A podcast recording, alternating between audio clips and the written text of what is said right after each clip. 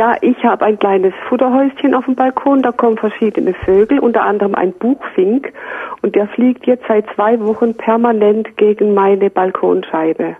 Ich habe schon alles Mögliche probiert, äh, draußen Bänder hingehangen oder so eine Art Abziehbild drauf gemacht oder so? Bitte? So ein Abziehbild drauf gemacht?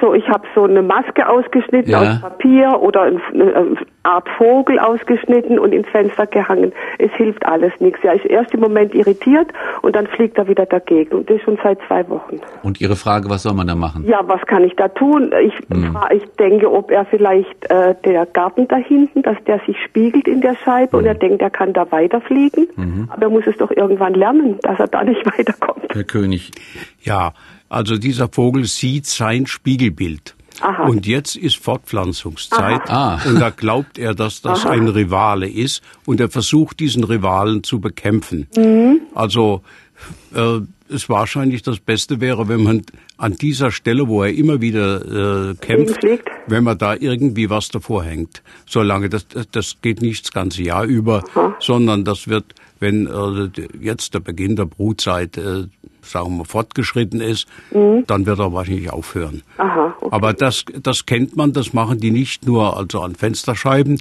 sondern zum Teil auch an geparkten Autos, an den Radkappen. Wenn die glänzend sind, da sehen sie sich und da kämpfen sie da äh, fast bis zum Umfallen Ja. an solchen Stellen. Ja, ich habe immer Angst, er bricht sich mal das Genick. Naja, Gott, äh, äh, hat naja, er wird nicht so fest dran fliegen. Aha.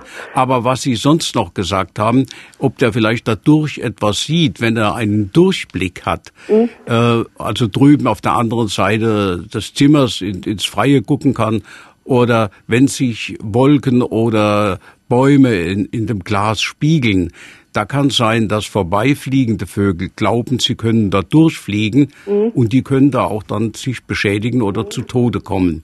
Das hat man ja an großen Glasflächen, hat man das ja beobachtet und deswegen bringt man da meistens solche Silhouetten und ähnliches an, um die Vögel auf das Hindernis aufmerksam zu machen. Aha.